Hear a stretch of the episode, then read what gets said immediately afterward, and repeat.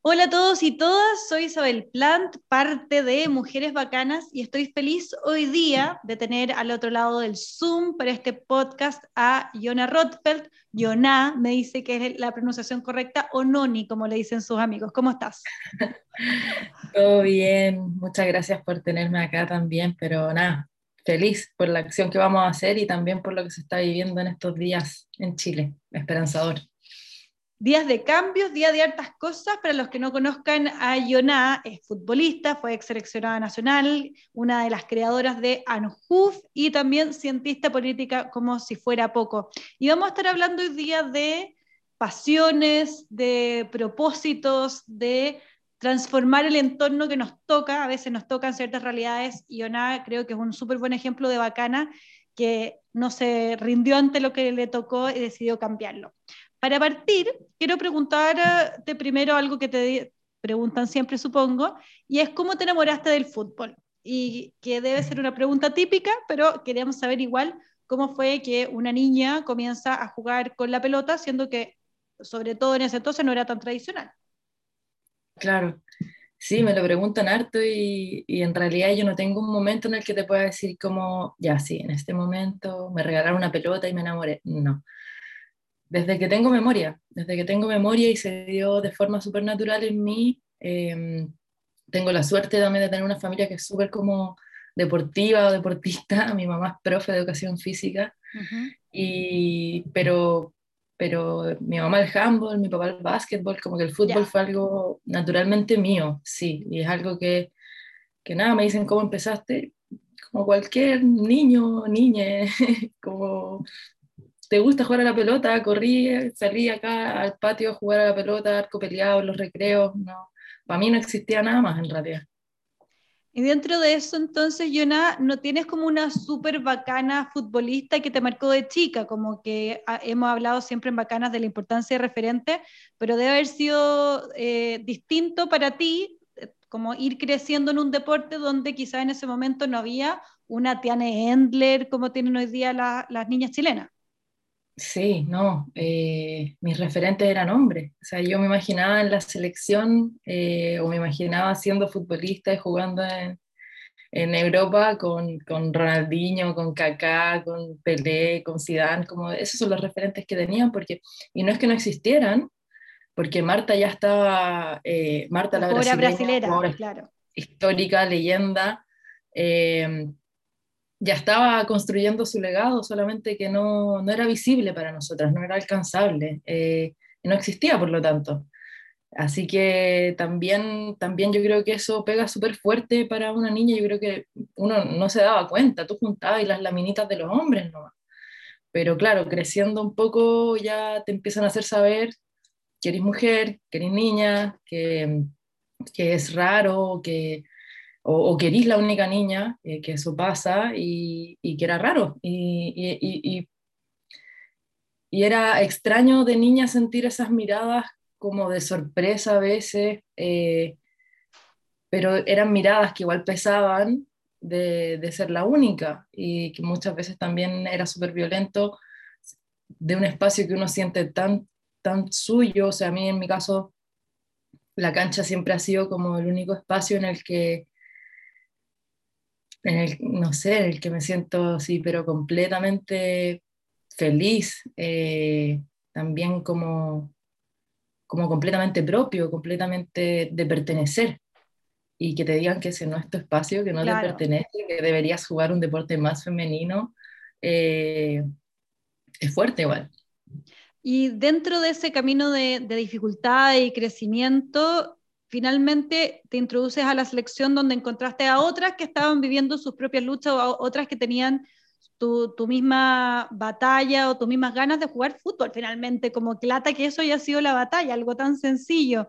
¿Cómo fue también encontrar a, tu tribu y esa sororidad que se arma y finalmente lo que hoy día lleva a que hayan creado a un Jufi, que cuente un poquito de, ese, del nacimiento de la institución?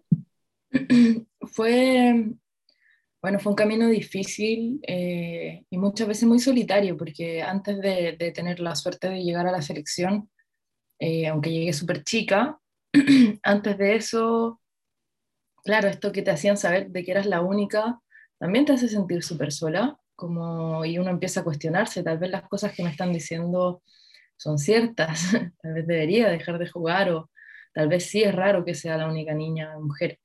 Em, pero, pero claro, eh, cuando a, medida que íbamos creciendo, mis compañeros, mis amigos encontraban escuelas o clubes de fútbol donde podían entrenar o competir y ninguna aceptaba niñas ni mujeres. Eh, y eso también fue súper doloroso y por suerte eh, mi familia siempre me ha apoyado y, con mi mamá recorrimos también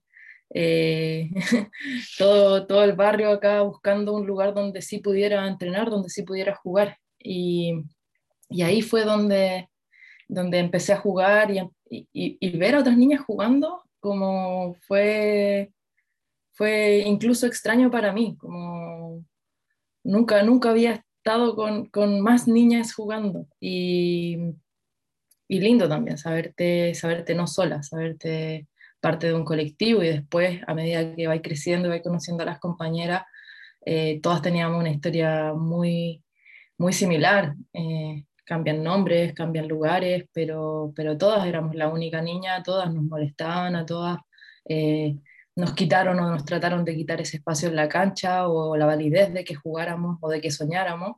Entonces, eh, e, en, compartir ese dolor también o esa pena, yo creo que se genera un lazo súper fuerte y yo el vínculo que tengo con mis compañeras eh, de la sub-14, no se rompe hasta el día de hoy, o sea, son, las llevo más allá de que hablemos todos los días o nos reportemos de repente o no, las tengo, las tengo, las llevo conmigo, o sea, compartimos experiencias que, que nadie más supo, que nadie más sabe y tuvimos la opción de representar a Chile también teniendo 13 años.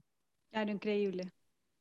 Y ahora de adulta, cuando viste que no querías que otras niñas tuvieran eh, las condiciones con que ustedes tuvieron que jugar o que ya que el fútbol femenino ha tomado fuerza en todo el mundo, ¿por qué no en Chile? Cuéntanos de la creación de ANJUF, ¿qué, es ANJUF primero y, qué es lo que están trabajando?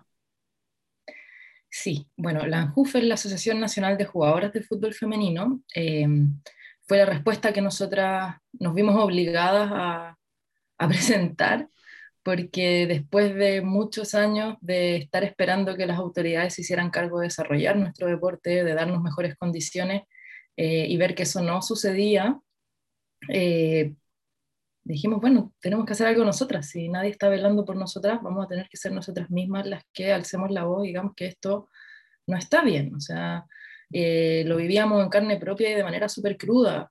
cuando, cuando llegábamos a la selección, al menos a mí me pasó así, em, cuando me nominaron a, a la selección sub-14, ojitos de corazón, estrellas por todas partes, o sea, era el sueño, eh, y, uno pensaba, bueno, aquí es, aquí, bueno, lo que uno ve en la tele, porque los futbolistas hombres eran tratados, son tratados hasta el día de hoy eh, como estrellas de rock. Eh, acá se viene, se viene mi carrera, no sé, no sé qué pensaba de niña, pero llegar a, llegar a entrenar y que se te rompa el corazón porque porque te pasan el último camarín, que, que, no tiene agua, que no tiene luz, porque no, no, hay un cuerpo técnico tampoco con un plan de desarrollo eh, serio porque parece una chacota, eh, te pasan los uniformes que le sobran a los cadetes, eh, y claro, uno como que se te rompe el corazón nomás, y, y, es tu sueño, ¿qué vaya a hacer? ¿Lo abandonáis?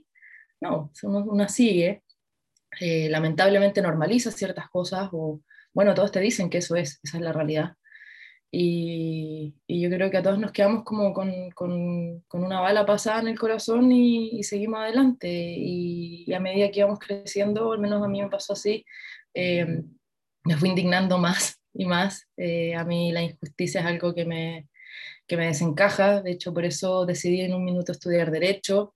Eh, porque creía que siendo abogado obviamente iba, iba a aportar a, a, un mundo más justo. Pero, pero claro, ya en mis últimos años en la selección, eh, a mí esas cosas ya no, no, podía, no podía naturalizarlas, no podía normalizarlas y, con las compañeras compartíamos un poco esa visión eh, de que no era justo, de que no lo merecíamos, de que merecíamos mucho más, eh, pero que las cosas eran así y que probablemente no iban a cambiar. Y ahí yo creo que es donde nosotras metimos un poco más de, de motor y, nos organizamos y dijimos, bueno, eh, esto ya es demasiado, eh, tenemos que armarnos, tenemos que defendernos, tenemos que poder levantar la voz sin que hayan represalias directas contra nosotras. Y así formamos la asociación y, la verdad es que me da mucho orgullo contarlo porque, porque mucha gente nos dijo que no lo deberíamos hacer, que no iba a cambiar nada, que no sabíamos qué estábamos haciendo y, y bueno, tal vez no sabíamos qué estábamos haciendo, pero teníamos las ganas de mejorarlo. Yo creo que eso es fundamental para generar cambio. Y, y la armamos, y la armamos sin, sin, sin experiencia sindicalista, con muchos apoyos, eh, con muchas puertas cerradas también, pero también encontramos y estrategizamos para encontrar hartos apoyos importantes, como fueron el Sindicato de Futbolistas Profesionales, que vieron en nosotras la lucha que tuvieron que dar ellos por condiciones laborales dignas hace, qué sé yo, 50, 60 años atrás. Eh, y ahí fue donde convocamos un poco a las autoridades y les dijimos, miren, esto es lo que pasa en el fútbol femenino, no sé si ustedes están al tanto, que realmente sabemos que no lo están, pero esto es lo que pasa, hay que cambiarlo. Miren, la experiencia nos dice que en Europa se está haciendo así, en Estados Unidos se está haciendo así, acá no venimos a inventar la rueda, pero pongámonos al día, porque las brechas que se están llevando como en el, a nivel mundial de desarrollo de fútbol femenino, Sudamérica se está quedando abajo y Chile más. Eh, y tuvimos la suerte de que nos creyeron. Eh, algunas personas nos creyeron. Eh, yo creo que también van que hicimos un trabajo también súper genuino y, empezamos a construir y yo creo que, que ninguna de las que en ese minuto conformamos la asociación pensó que que esto iba a avanzar tan rápido, o ni yo. La verdad, sabíamos que iban a haber muchas trabas y las hubieron, no ha sido fácil. Claro, pero, pero, ya están haciendo grandes avances. Tú estuviste en el Congreso hace poco, cuéntanos cuál, fue el gran logro que eh. hicieron recientemente desde ANJUF y cuáles son los desafíos que vienen por delante, así los más inmediatos, porque supongo que la lista es infinita, pero ¿en qué están trabajando? Es que, o sea, yo me sonrío sola porque ayer se aprobó en el Senado eh, que ya es uno de los tantos trámites, pero es el, es el penúltimo, debiese ser el penúltimo trámite, eh, del proyecto de ley que modifica la ley de sociedades anónimas para obligar a los clubes de fútbol chileno a tener fútbol femenino profesional. Y eso, o sea, Cambia la, todo. La, la Noni de hace cinco años no, ni en el mejor utópico pensaba que era, que era posible. Entonces, sí, estamos tangiblemente más cerca de la profesionalización. Eh, nosotros hemos trabajado con ese objetivo desde el principio, desde distintas líneas. O sea, tenemos esta línea que va apoyada con, con, parlamentarias que, que, nos han ayudado a, a, armar el proyecto de ley, que lo han impulsado y hemos encontrado esos apoyos, pero también estamos eh, con las exjugadoras de Everton que están demandando a su club por reconocimiento laboral, eh, que eso también va a sentar un precedente importante porque hay una relación laboral entre las jugadoras y los clubes, aunque se resistan a, reconocerla, está. Eh, y que se reconozca legalmente va a sentar un precedente para que todas las jugadoras podamos decir, bueno, sí, hay una relación laboral acá eh, que no está siendo regulada y que por lo tanto también nos deja a nosotras en una situación de vulnerabilidad muy grande. Eh, pero así a grandes rasgos de las cosas que estamos trabajando, si bien nuestro objetivo es la profesionalización, también trabajamos porque antes de pensar en contratos o esas cosas, tenemos que mejorar la base. O sea, no puede ser que las jugadoras sigan teniendo el último camarín, sin agua, sin luz, eh, que no tengan un cuerpo técnico, que, que, no se cumplan protocolos sanitarios, que no se cumplan... Oh, se quedó pegado, no sé... No, te, escucho. Ya. Eh, ya, que, bueno, que no se cumplan estos protocolos, que no se cumplan los protocolos de género, porque acá hay un tema de género importante. Eh, que no hay una planificación, no puede ser que, que empezando el torneo nacional o una semana del torneo nacional, clubes que forman parte del torneo nacional no estén entrenando en la cancha con las medias que corresponden o no estén entrenando con su cuerpo técnico o no sepan la lista de jugadoras que están inscritas.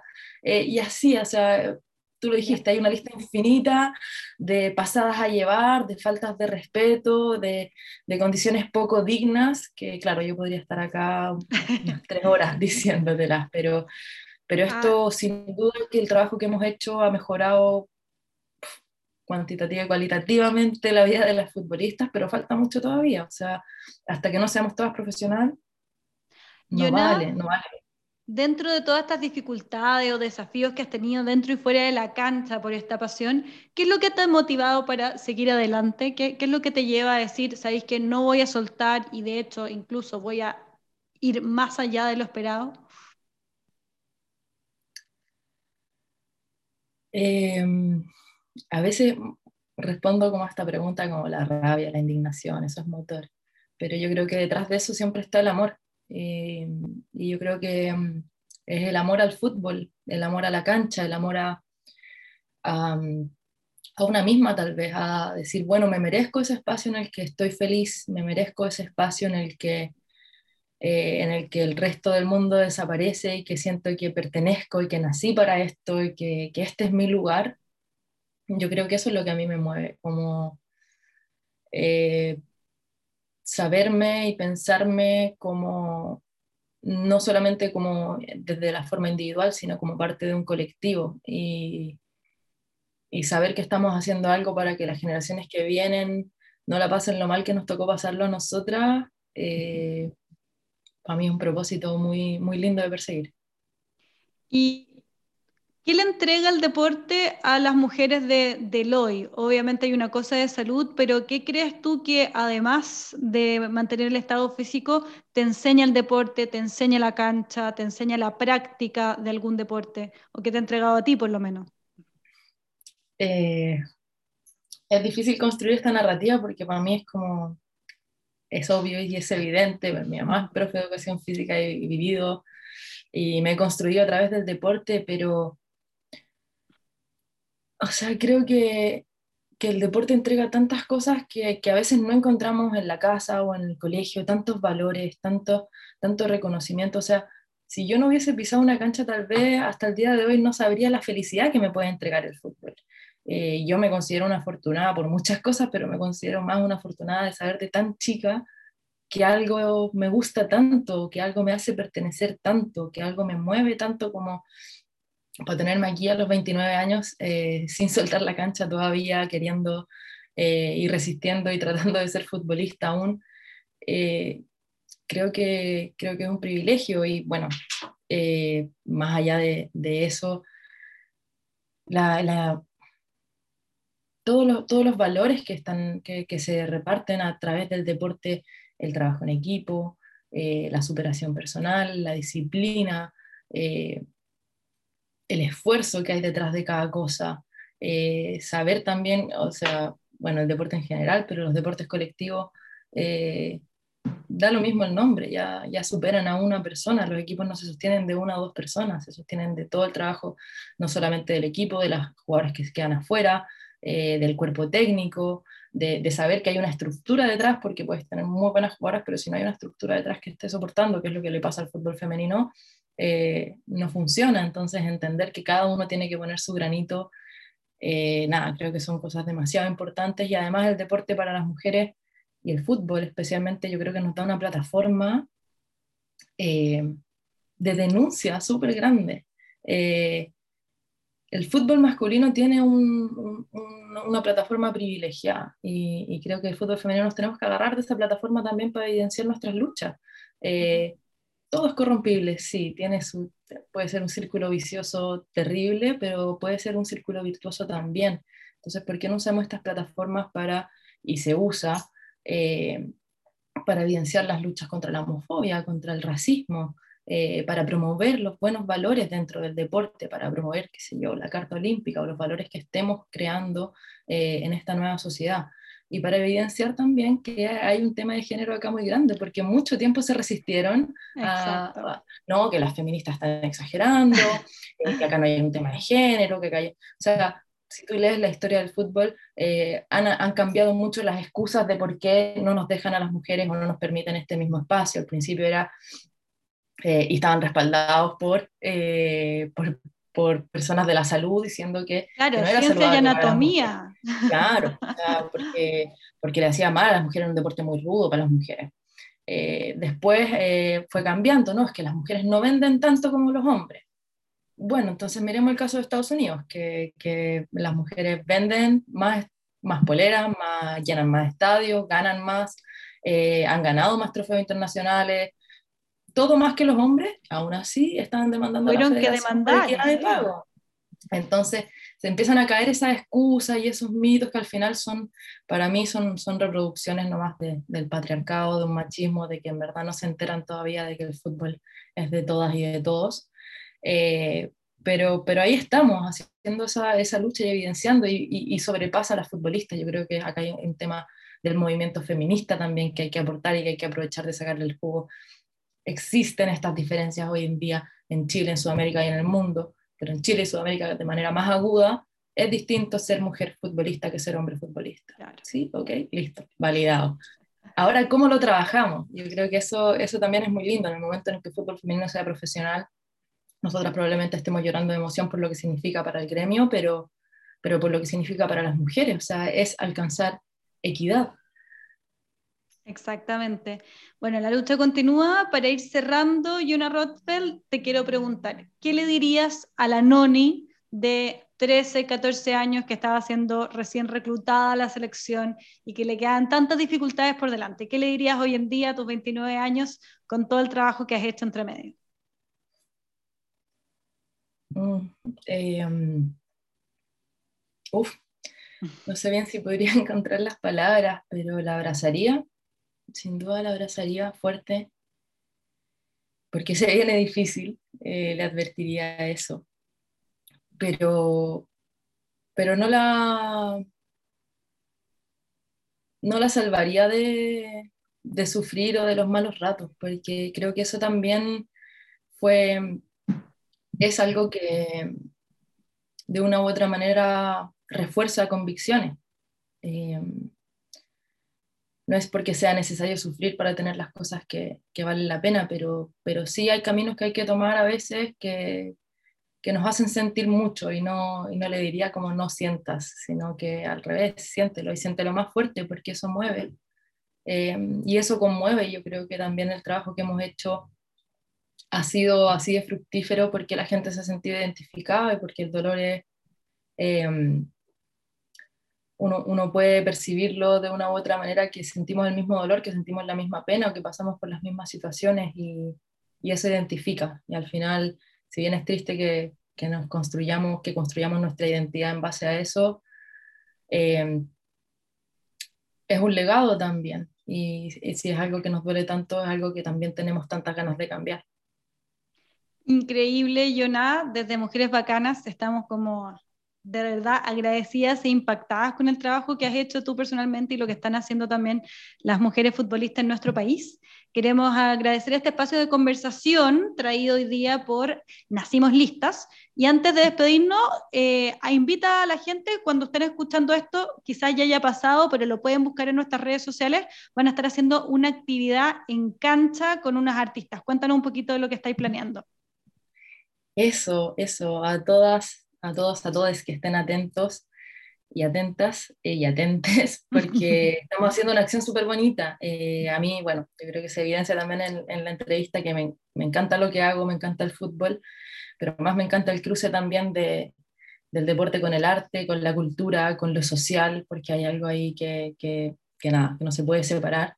Y vamos a estar pintando una cancha en Puente Alto, eh, junto a los vecinos y vecinas, junto a niñas y mujeres de, clubes del, barrio y de la comuna también, eh, para hacerla nuestra, para resignificar ese espacio, porque bueno, para nosotras eh, la cancha es refugio, la cancha es un espacio seguro, la cancha es un espacio que no estamos dispuestas a soltar y que hemos defendido y que hemos protegido y esta acción se enmarca en eso, en hacerla hacer una cancha bonita, hacer una cancha que sea de todas y de todos y que, y que también dejar un legado en este, en este marzo también que, que, nos pega tan fuerte a veces, pero que es tan bonito encontrarnos eh, y resignificar también la lucha que llevamos nosotras. Así que invitados, invitadas a seguir las redes también ahí de Mujeres Bacanas, las mías, porque vamos a estar subiendo material y va a estar, la verdad que la acción muy bonita.